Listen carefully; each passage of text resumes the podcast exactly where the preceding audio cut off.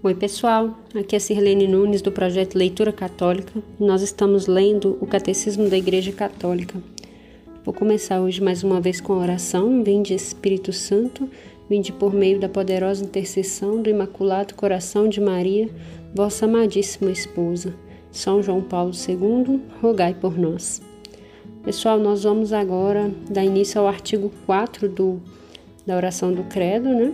E é o artigo que tem como título aqui nessa parte do catecismo, Jesus Cristo padeceu sobre Pôncio Pilatos, foi crucificado, morto e sepultado. Nós estamos no parágrafo 571. Vamos ouvir? O mistério pascal da cruz e da ressurreição de Cristo está no centro da boa nova, que os apóstolos e a igreja, na esteira deles, devem anunciar ao mundo.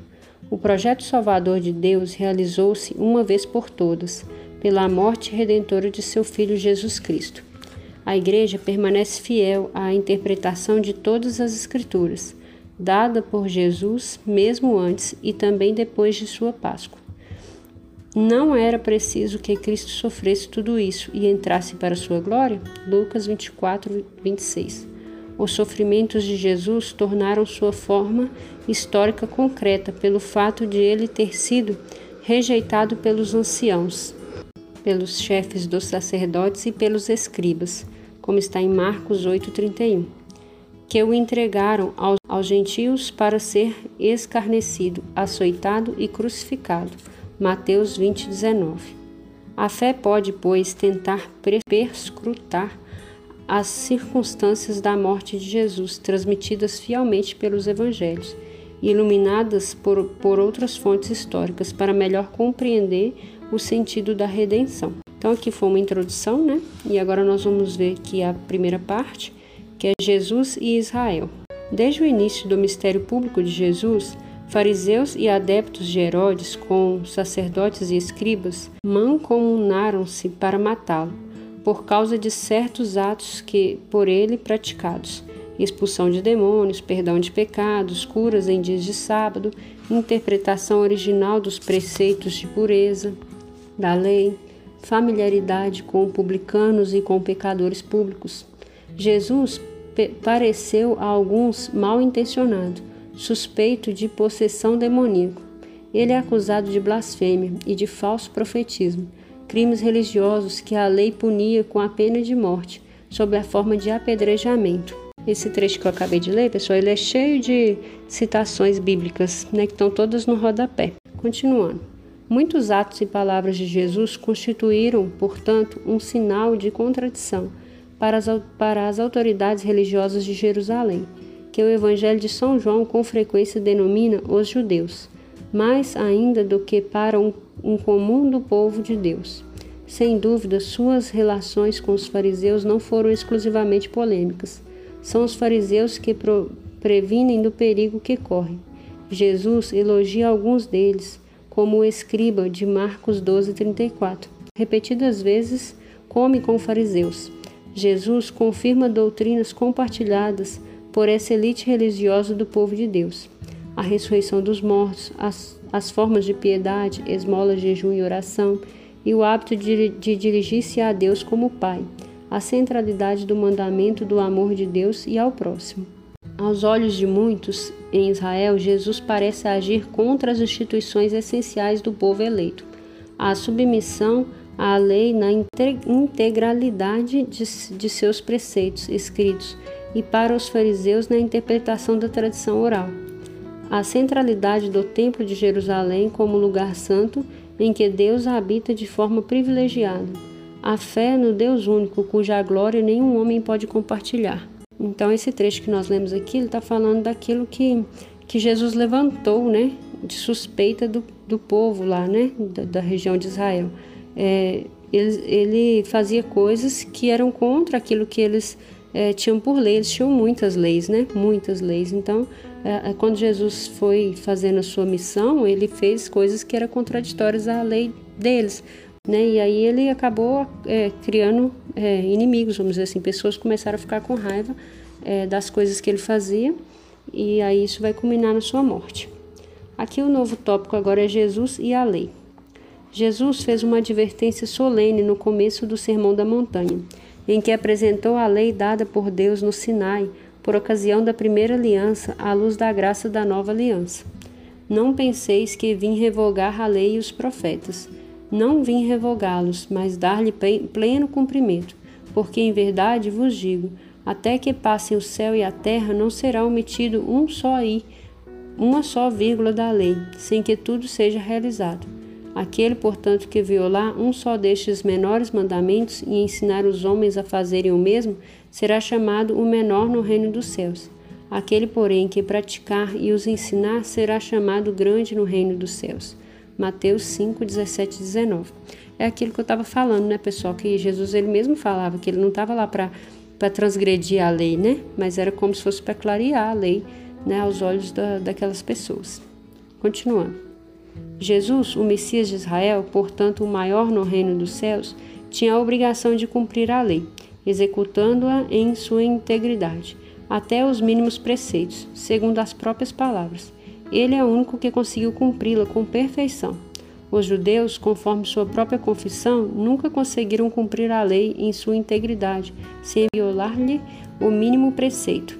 Esta é a razão pela qual, em cada festa anual da expiação, os filhos de Israel pedem a Deus perdão por suas transgressões à lei. Com efeito, a lei constitui um todo e como recorda São Tiago, aquele que guarda toda a lei, mas desobedece um só ponto, torna-se culpado da transgressão da lei inteira. Tiago 2:10. Este princípio da integralidade, da observância da lei, não somente em sua letra, mas em seu espírito, era caro aos fariseus, tornando-o extensivo a Israel.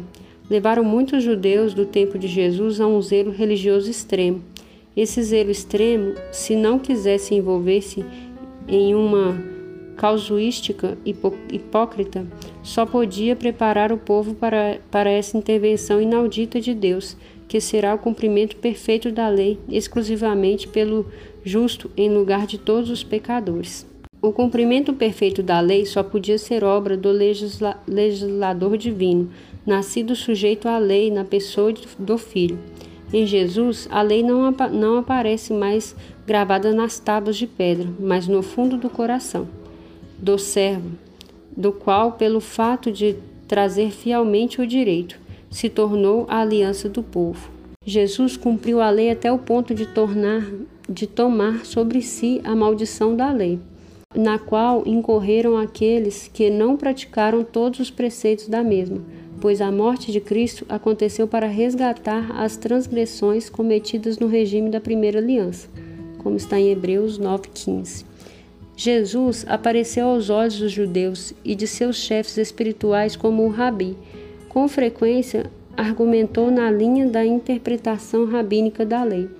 Mas, ao mesmo tempo, Jesus só podia chocar os doutores da lei já que não, já que não se contentava em propor sua interpretação ao pé de igualdade com eles, senão que ensinava como alguém que tem autoridade, e não como os escribas, como está em Mateus 7, 28 e 29. Nele é a mesma palavra de Deus que tinha ressoado no Sinai para dar a Moisés a lei escrita, que se fez ouvir novamente sobre o monte das bem-aventuranças. Ela não abole a lei, mas a cumprem, fornecendo de modo divino a interpretação última dela. Aprendestes o que foi dito aos antigos, eu, porém, vos digo. Mateus 5, 33, 34. Com essa mesma autoridade divina, ele desabona certas tradições humanas dos fariseus que invadiam a palavra de Deus. Indo mais longe, Jesus cumpre a lei a respeito da pureza dos alimentos, tão importante na vida diária judaica, revelando o sentido pedagógico dela, por uma interpretação divina. Tudo o que vem de fora, entrando no homem, não pode torná-lo impuro. Assim, declara puro todos os alimentos. O que sai do homem é isso que, é que o torna impuro, pois é de dentro do coração do homem que saem as intenções malignas. Marcos 7, 18, 21. Ao dar com autoridade divina a interpretação definitiva da lei, Jesus acabou confrontando-se com certos doutores da lei, que não aceitavam a interpretação da lei dada por Jesus, apesar de garantida pelos sinais divinos que a acompanhavam. Isto vale particularmente para a questão do sábado. Jesus lembra muitas vezes com argumentos rabínicos que o descanso do sábado não é lesado pelo serviço de Deus ou do próximo, executando por meio de curas operadas por ele. O título agora é Jesus e o Templo. Jesus, como os profetas anteriores a ele, teve pelo Templo de Jerusalém um mais profundo respeito. Nele foi apresentado por José e Maria 40 dias após o seu nascimento. Com 12 anos, decide ficar no templo para lembrar a seus pais que deve dedicar-se às coisas do seu pai. Durante os anos de sua vida oculta, subiu ao templo a cada ano, no mínimo por, por ocasião da Páscoa. Até seu ministério público foi ritmado por suas peregrinações a Jerusalém para as grandes festas judaicas. Jesus subiu ao templo como lugar privilegiado de encontro com Deus. O templo é para ele a morada de seu Pai, uma casa de oração, e se indigna pelo fato de seu, seu ato externo ter se tornado um lugar de comércio. Se expulsa os, os vendilhões do templo, é por amor zeloso a seu pai. Não façais da casa do meu pai uma casa de comércio. Seus discípulos lembram-se do que está escrito: O zelo por, sua, por tua casa me devorará, como está no Salmo, Salmo 69, 10. E em João 2, 16, 17. Depois de sua ressurreição, os apóstolos mantiveram um respeito religioso pelo templo. Contudo, no limiar de sua paixão, Jesus anunciou a ruína desse esplêndido edifício, do qual não restará mais pedra sobre pedra. Há aqui o anúncio de um sinal dos tempos finais que vão abrir-se à sua própria Páscoa. Esta profecia, porém, pôde ser relatada de modo deformado por testemunhas falsas no momento do interrogatório de Jesus diante do sumo sacerdote, sendo-lhe atribuída como injúria quando ele foi pregado à cruz.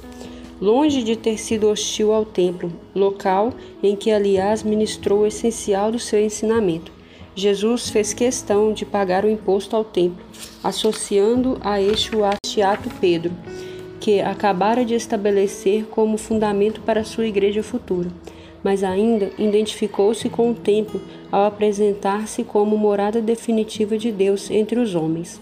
Eis porque sua morte corporal decretada anuncia a destruição do templo, destruição que manifestará a entrada de uma nova era na história da salvação. Vem a hora em que nem sobre esta montanha nem e nem em Jerusalém adorareis ao Pai. João 4, 21. Então, aqui, né, pessoal, nesse trecho está falando desse respeito que Jesus tinha pelo templo. Né? Para os judeus, é, o templo é onde Deus habita, né? Então, é diferente de nós católicos que cremos e sabemos que Jesus habita também em nós, né? Pela ação do Espírito Santo e quando nós comungamos e tal. Eles acreditam que, que Deus está no templo. Então, existe essa peregrinação. Até hoje, eles peregrinam de onde o judeu estiver, pelo menos uma vez no ano, ele deve ir lá ao templo para para adorar a Deus, né? E tem os, os horários de oração, eles oram voltados para a localidade onde o templo se encontra, então tem tudo, toda uma, uma história que é cultural também dentro do, dos judeus. E Jesus, como judeu, ele obedeceu todas essas regras, ele peregrinou várias vezes e nessas peregrinações ele aproveitou para é, trazer aquilo que ele estava trazendo como doutrina, né? E ele ficava muito bravo quando as pessoas desrespeitavam o templo, né? Como a gente vai ver naquela passagem que eles expulsam os, os mercadores, né? as pessoas que faziam comércio ali na frente do templo. Na frente, assim, no átrio, na primeira entrada do templo. E, e isso é zelo, né? E uma coisa também que é zelo, ele é Jesus, ele dava os tributos ao templo, né? E ensinou Pedro a fazer isso também, que já é uma algo que ele vem, que é um ensinamento que vem para a religião, né, católica, porque nós damos o dízimo para o templo, né? Porque o templo não vive sozinho, precisa de ajuda, né? A igreja não vive sozinha. É uma boa reflexão para a gente fazer. O tópico 3, que é o último aqui, é Jesus e a fé de Israel, no Deus único e Salvador. Se a lei e o templo de Jerusalém puderam ser ocasião de contradição da parte de Jesus para as autoridades religiosas de Israel, foi o, foi o papel dele na redenção dos pecados, obra divina por excelência, que constituiu para elas a verdadeira pedra de escândalo. Jesus escandalizou os fariseus ao comer com os publicanos e os pecadores. com a mesma familiaridade com que comia com eles, contra os que, dentre os fariseus, estavam convencidos de serem justos e desprezavam os outros. Lucas 18, 9. Jesus afirmou: Eu não vim chamar os justos, mas os pecadores ao arrependimento. Lucas 5,32. Foi mais longe ao proclamar diante dos fariseus que, sendo o pecado universal, os que pretendem não os que pretendem não necessitar de salvação estão cegos para sua própria cegueira. Jesus escandalizou sobretudo porque identificou sua conduta misericordiosa para com os pecadores, com a atitude do próprio Deus para com eles. Chegou ao ponto de dar a entender que, partilhando a mesa dos pecadores, os estava admitindo ao banquete messiânico, mas foi particularmente ao perdoar os pecados que Jesus deixou as autoridades religiosas de Israel diante de um dilema. Foi isso que disseram com razão, cheios de espanto. Só Deus pode perdoar os pecados. Marcos 2:7. Ao perdoar os pecados, ou Jesus blasfema, blasfema, pois é um homem que se iguala a Deus, ou diz a verdade e sua pessoa torna-se presente e revelada no nome de Deus, o nome de Deus. Somente a identidade divina da pessoa de Jesus pode justificar uma, exigência tão absoluta quanto esta: aquele que não está comigo está contra mim. Mateus 12, 30. Assim também, quando diz que nele está mais do que Jonas, mais do que Salomão. Mateus 12, 41, 42 mais do que o templo, ou quando lembra, referindo-se a si mesmo, que Davi chamou o Messias de seu Senhor, ao afirmar antes que Abraão fosse, eu sou. Jó 8,58. E até eu e o Pai somos um. João 10,30. Jesus pediu às autoridades religiosas de Jerusalém que, que crescessem nele por causa das obras de seu Pai que, que ele realiza. Tal ato de fé tinha de passar, no entanto, por uma misteriosa morte de si mesmo em vista de um novo nascimento do alto. Sob o impulso da graça divina, essa exigência de conversão ante um cumprimento tão surpreendente das promessas permite compreender o trágico desprezo do sinidério ao estimar que Jesus merecia a morte como blasfemo. Seus membros agiam assim por ignorância e, ao mesmo tempo, pelo endurecimento da incredulidade.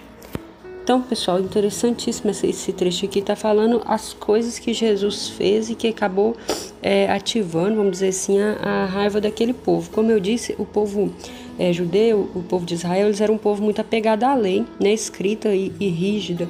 Então, algumas ações de Jesus é, contradiziam aquilo que eles acreditavam, né? Jesus ele vai ser acusado de, de inúmeras coisas, mas é, essas coisas incomodam eles mais quando ele, por exemplo, perdoa os pecados, né? Porque eles tinham que Deus perdoava os pecados, né? Vem lá da, da lei de Moisés.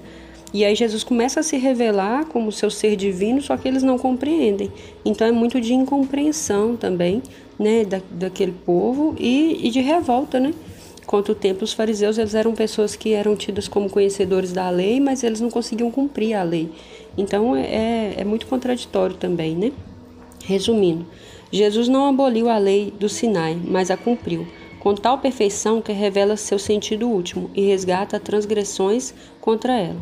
Jesus venerou o templo subindo a ele nas festas judaicas de peregrinação e amou com amor cioso esta morada de Deus entre os homens. O templo prefigura seu, seu próprio mistério. Se anuncia a destruição do templo, é como manifestação de sua própria morte e da entrada em uma nova era da história da salvação, na qual seu corpo será o templo definitivo. Jesus realizou atos como o perdão dos pecados, que o, que o manifestaram como o próprio Deus Salvador. Alguns judeus, não reconhecendo o Deus feito homem e vendo nele um homem que se faz Deus, julgaram-no de blasfemo. Então a gente fecha aqui essa, esse trecho dessa leitura, que também vale bastante reflexão, né? Porque é necessário a gente conhecer a missão de Jesus, né? Tudo aquilo que ele veio fazer, todo o contexto por trás, por trás das coisas que ele falou, porque ele era Deus, né? Ele é Deus, né? E, e eles achavam que ele era um homem que era um profeta, né? Porque era um homem que falava muito bem, que falava das coisas do alto, mas que ele se fazia Deus, né? E não era bem assim, ele já veio ao mundo Deus. E aí por isso ele vai ter essas atitudes e só que ele vai ser incompreendido, né? Então a gente vai vendo isso na história de Jesus e essas incompreensões vão acabar levando ele para a morte. Eu espero que a leitura de hoje enriqueça sua vida espiritual e nós nos vemos na próxima. Deus te abençoe.